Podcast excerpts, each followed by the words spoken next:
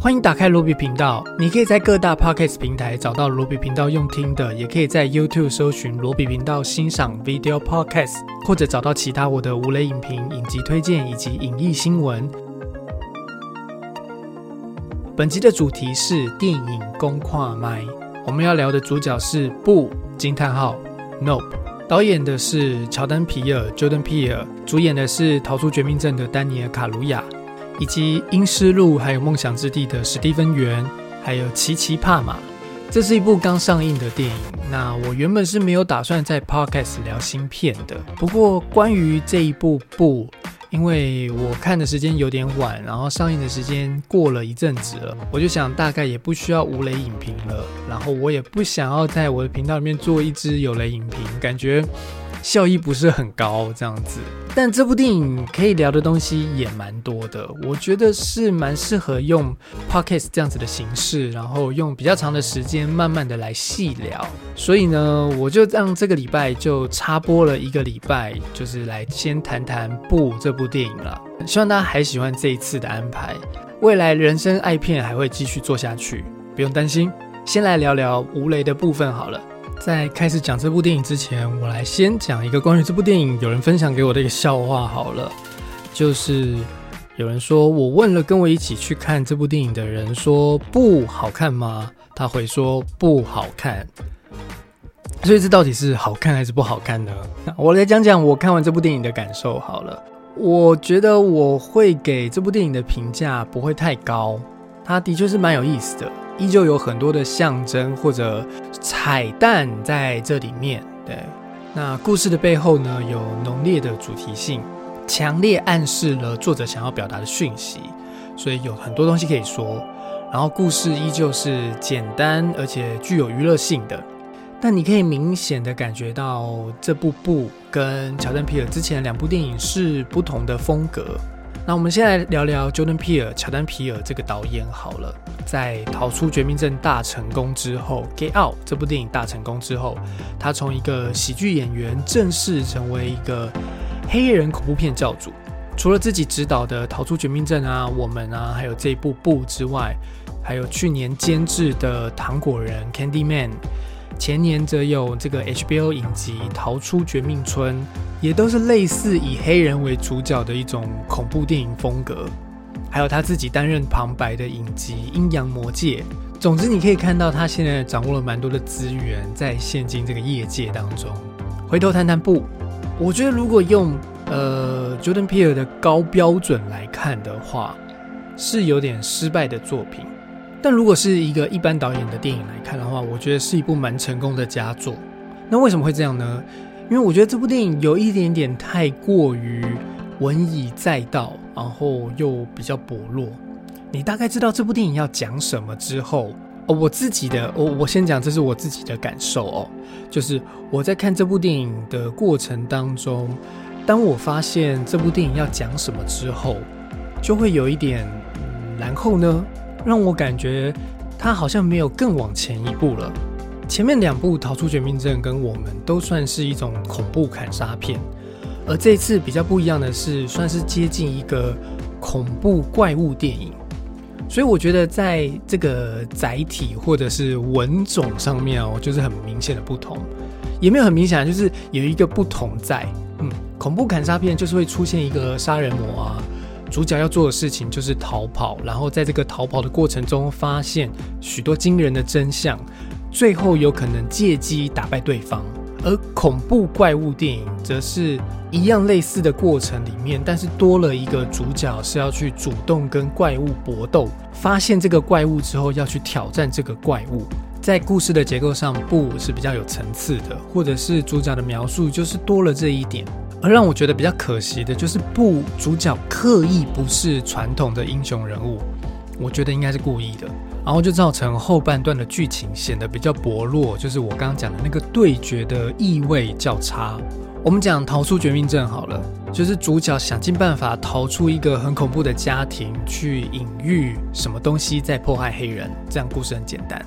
然后到我们主角面对突如其来的杀身之祸的时候，想尽办法保护家人，直视对手。然后我们会看到主角在面对的是什么可怕的事实，隐藏在这个社会当中。而部里面，我们知道那个恐怖的东西是什么之后，最后主角也决定回头面对那个东西。可是他这么做的动机是什么？他要去挑战的是什么？都让我看得有点不明白。因为当他已经安全之后，要让他再回头去面对这个怪物这一点，是一个需要巨大的动力，不然没有办法说服观众。就是好的导演已经标明，在这个预告片当中出现的怪物是什么。我不是说它剧情上面是什么，而是那个剧情底下的意义是什么。例如，有点就像是在那个《It》它当中的小丑，就是大家内心恐惧的集合。那主角怎么去面对这个怪物，就是剧本很重要的讯息了。所以在结尾高潮处，很重要的支撑力量就是这个东西。那在《布》这部电影当中，我就觉得有一点点这个东西，呃，比较弱，比较不清晰，有点不太知道为什么他们要去拍到他的照片。好像已经接近无雷的边缘了啊！好，来，接下来我们进入到有雷的部分好了。所以，如果你还没有看过这部电影，还不想要知道这部电影的剧情的话，那你可以先停在这边。我还是很简单的再从头把这部电影讲一下，他在演什么哦。主角跟着爸爸在洛杉矶的郊区经营一间马场。有一天，爸爸突然被天上掉下来的硬币击中，然后过世了。几个月之后，主角跟妹妹就接手这个马场，提供马匹给好莱坞拍摄使用。但马匹出了意外，他们也丢了工作，只好把马匹卖给附近的牛仔园区。接着，怪事发生了，家中的马匹冲出护栏，然后家里面还出现停电的现象。在那个晚上，主角去找马匹的时候，看见了天上巨大的飞行物。他怀疑就是那个东西害死了爸爸，于是便跟妹妹架起摄影机，要拍到那一个巨大的飞行物的照片。这的确是，就是当你发现有一个巨大的东西在你的家的天上的时候，你不是逃跑，而是决定要拍一个照片，然后可以上 Oprah 秀。这是一个蛮有趣的设定哦。但它就是很明显的要意味着这个时代的人就是这样子的啊，有什么事情呃先拍照再说，这样子你可以找到，你可以得到一张照片去炫耀，好像是最重要的事情了。很可惜的怪物在出现的时候，虫子挡住了镜头，还是无功而返。那另外一边呢，买了马匹的这个牛仔园区的老板也发现了这个大家伙的存在。他在一场表演当中要把买来的马匹献祭给这个巨大的飞行物，也不知道这是第一次还是已经发生了两三次了。但这次这个大家伙把在场所有的人都给吸了进去。主角随后来到这个园区的时候，发现人都不见了。他想说：“呃，人都不见了，那没关系，我就牵走自己之前卖掉的那匹马好了。”这样，他就是只是想要来回去找那匹马的。回家的路上呢，他发现了这个巨大的飞行物。吃完刚刚那些人之后，停在自己的家上面。呃，他吃不下的东西就都排泄到他们家的头上，这样子。然后因为那个飞行物的关系，所以车子也没有电，他也没有办法，就是停在了路上。他找到机会，终于可以把妹妹带着一起逃跑。之后，后来他借着一位好莱坞摄影师的帮助，重新计划对这个大家伙的拍摄计划。那计划成功了，他们拍到照片了，但是摄影师也被卷了进去。主角为了要让妹妹逃走，吸引大家伙过来，也让这个巨大的飞行物完全展开在自己的面前，他的妹妹就逃到了这个牛仔园区，放开一个巨大的人形气球，然后那个怪物攻击那个气球之后，把它吞进去，结果反而被这个气球爆破的气压给炸开了。妹妹也借机拍到了照片。故事就讲到这里，剧中。好，所以这个巨大的飞行物是什么呢？后来主角有说，其实它不是一艘太空船，不是什么飞船，而是一个巨大的生物体。它就是本身就是一个生物这样子，它就有点像是一个会飞的水母。如果你看了这个电影，应该就会知道，算是一个蛮特别的外星怪物。我想之前应该大家没有在什么电影看过类似的怪物吧。那我觉得这部电影很大的一个问题就在这个怪物的身上。我不是说这个飞天外星水母当怪物有什么问题啦，是这个东西大家比较不熟悉，它就不像是吸血鬼或者是异形啊，或者是恐龙一样，怎么帮我们建立起这个怪物的威胁性？我觉得是很重要的。当然，在电影当中会看到它的速度很快。飞来飞去的，然后也可以把东西吸上天的破坏力是很强的，到后来可以把整个房子都吸起来这样子。可是有一幕我很出戏的，就是在那些园区里面，就是看秀的那些人被吸走之后，进到他的体内的那个画面，那个画面真的是很奇特。就他们好像在一个游乐设施里面，所以我不太清楚它到底是什么东西，我感觉不到那个真实性跟危险，反而有点像以前那个香港电影的那种怪物的体内，就是像《倩女幽魂》里面姥姥的身体里面的感觉一样。然后啊，我觉得在这个恐怖片里面，这个坏人、这个反派，或者是这个怪物，他是谁？他要干嘛？这件事情是蛮重要的。像是逃出绝命镇跟我们在这一点上面都做得很好，就是我觉得最后的重点都不是在看主角跟他的对决，而是在看这个坏人到底是为了什么要做这些事情。于是，在这部电影当中，这个水母它是有智慧的吗？还是只是像动物一样为了生理需求而行动，就像是《侏罗纪世界》《侏罗纪公园》的恐龙一样？那听说水母是没有脊椎跟大脑的，所以可能是比较呃，就是很单纯的生理需求吧。可是，在电影当中，我觉得也没有讲得很清楚，就会有点困扰我，也都造成了我刚刚所说的那个最后一幕的疲弱，就在这里。因为我不太清楚到底主角在对抗的是什么，是命运吗？是大自然吗？是古老的邪神？还是一个外星的侵略者，就是我觉得在这部电影当中，他没有很清楚的帮这个飞天水母做一个定义，而更影响我的就是这个怪物的象征意义，就是比起他是谁，他要干嘛，我刚刚讲的这一点来说，它的象征意义又强大很多，又清楚很多。我自己是不太喜欢这种比喻方式，就是他实际上是谁我不太清楚，但是我很清楚他在比喻的是什么。就会造成我前面讲的，一开始讲的那个太文以载道，就会有点太说教的感觉哦。就是他是谁，你不要在乎，但是他要表达的是什么东西，很清楚告诉你了。那这个是什么呢？呃，我还是再慢慢讲哦。电影开场的时候，主角跟妹妹去了一个片场工作，就是带着马匹，原本要去好莱坞的片场帮助拍片嘛。那原本他们觉得这是一笔很好的生意，去赚很多钱这样子，那后来就没了。在跟在场的所有人讲解这个有马在的时候的安全须知的时候，就妹妹很多嘴的跟大家介绍自己是这个第一个动态影像当中骑马的这个黑人的孙子，就是第一次有人用摄影机拍下来的画面是一个黑人在骑马的画面，黑人在骑马的影像，而他们就是那个黑人的后代。那这个家族史，我觉得是没有那么重要，而是重点是他们点出了影像这个关键字。我不用电影，而是用影像，因为我觉得影像才是这部电影真正要讲的那个怪物敌人吧。这个时代大家爱看的不是电影，而是影像，尤其是拥有那些这部电影当中另外一个关键词奇观的影像，不管是在 YouTube、TikTok、IG、Facebook 或者是什么地方。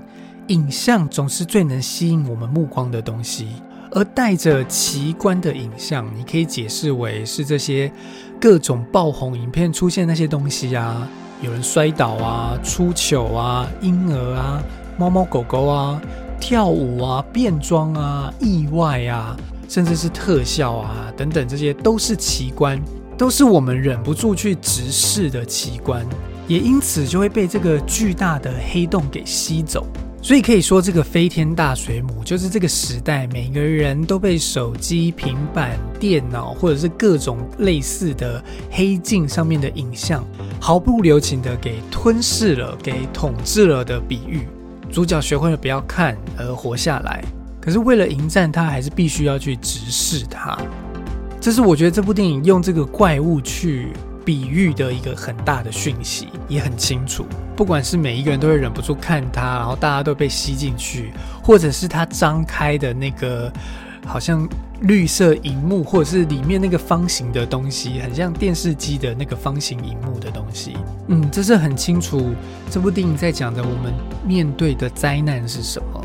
可是另外一面，在这部电影当中，也只有缅怀过去的西部片啊、胶卷摄影机啊，召唤这些古老的电影元素来对抗它。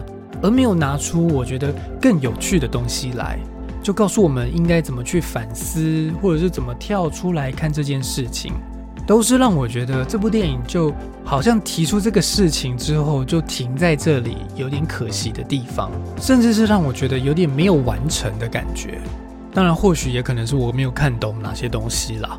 我看到网络上面有人说，怎么可能这样子的一个外星生物在这里，然后没有政府单位来处理这件事情？呃，我只能说，因为这不是那种要宣扬美国爸爸有多厉害的电影，像是《ID Four》啊这样子的东西，当然是要靠主角自己处理的，而且还是靠主角的妹妹处理掉的啊。然后电影的剧情当中还有一段讲到就是那个乐园的主人，他是一个以前的知名童星。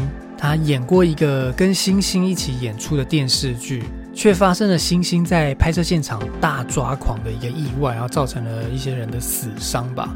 这一段戏我觉得没有那么复杂，就是一个人类以为驯服了它，让它成为我们奇观的一部分，但其实这个东西随时都有可能反噬我们。只要当你以为你在控制着它的时候，其实它是控制不了的，就有点像是侏罗纪世界要告诉我们的一样。人类的愚蠢总是会让我们自食恶果的，这可能也可以反推到我们观看影像的这一点。就是当你以为你有节制、有自制的在看这些影像的时候，说不定有一天这些影像对你造成的影响会一次爆发开来，也说不定。那可能你觉得这种东西怎么可能会？就是它怎么，它又不是癌症或者是什么东西，就是会攻击你这样子。但是的确，它有可能可能像是假新闻啊，或者是。那些演算法造成的那种后真相一样，我觉得也是很恐怖的，就是造成人的认知偏差这种事情。但这可能更多的就要牵扯到网络了，而不只是影像这件事情。我觉得这也是 Jordan Peele 可能在这部电影当中。没有串的那么好的一个部分。好，我在 IG 上面有跟大家征求这部电影的问题的时候，IG 的有一个朋友叫金米木木，他就说这个吃饭喷精血都在同一个地方，所以嘴巴同时也是肛门吗？不行吗？对啊，就是有些生物就是这样子的嘛，或者是有一些网络酸民也是这样子的，就是他的嘴巴喷出来的也都是这些屎这样子。还有下一个朋友，Kumolu 零三一一零五，他说彩蛋和伏笔不像我们那么多，不简单很多这样子，不有简单很多吗？我觉得可能剧情简单一点，但伏笔也是蛮多的哦，或者说他的伏笔比较不伏吧，就是他的伏笔我觉得都还讲的蛮白的，所以可能你会觉得不简单很多，就是因为他的伏笔都。就是很明显了，这样子。我们再来看一下网络的其他留言好了。有人说，我觉得有四星水准，题材新鲜，主角演技深刻，少一颗星是外星生物智力也太低了。先不管有什么寓意，这样傻逼一样也敢来地球吃人，所以可能大家真的觉得这个怪物没蛮蛮没脑的，是不是？啊，再下一个网友，他叫路人甲，他给了一颗星。能拍出《逃出绝命镇》和我们这两部好片的导演，竟然在二零二二年翻车了，真的是不，好，嗯，好，挺有趣的。然后再下一个，哇，呃，他给了四颗星。他说剧情蛮有创意的，至少外星生物形体完整呈现，不是暧昧不明。他的这则留言被给了七个虚，诶，七个倒赞啊，好惨哦。可能真的蛮多人蛮不喜欢这部电影的，是不是？呃，我因为我看到下一个人给了一颗星，然后说超级难看，难看到我要给他六颗星，这是多出来的那一颗。然后这个人反而有十七个赞，然后五个到赞而已，这样子。再下一个也是给了一颗星，说真的很闷很无聊，难得看到想睡觉。整个厅只有八个人，我跟朋友就四个人了。不信的话就快点买票进场看。好，再下一个人。他给了五颗星，他说蛮好看的，IMDB 七点五分以上的片不多，气氛营造、配乐、镜头都很有水准，看就对了。那他也是很无情的得到了十四个到赞，我觉得好像也是蛮多人觉得这部电影好看的，但是觉得难看的人情绪很大，就是很努力的想要去告，想要去虚别人这样子。然后我选下面一个啊，这一个人也是给了五颗星。他说，可能很多人搞不清楚、看不懂跟不喜欢一部电影的差别吧。导演在大大小小的画面暗藏了各种对社会现象的暗示和警示的用意。这不只是一部惊悚电影，没有看懂真的可惜了。然后在下面一个五颗星，他也是说演的这么清楚，还可以看不懂，这么说的人大概只会看《玩命关头》，所以真的很多人看不懂这部电影吗？可能一般人会看不懂吧？哦，我真的不知道哎。但我想会听我节目的人应该都看得懂吧？是不是？如果有人看不懂的话，你再留言告诉我好了。这好像真的是一部蛮争议的电影，我还是要想想为什么会有人说看不懂。或许就是我说的那些有一些地方没有连接的很好，所以就会有一种哦哇出现这个怪物来，但为什么是他？他他要来干嘛？这件事情。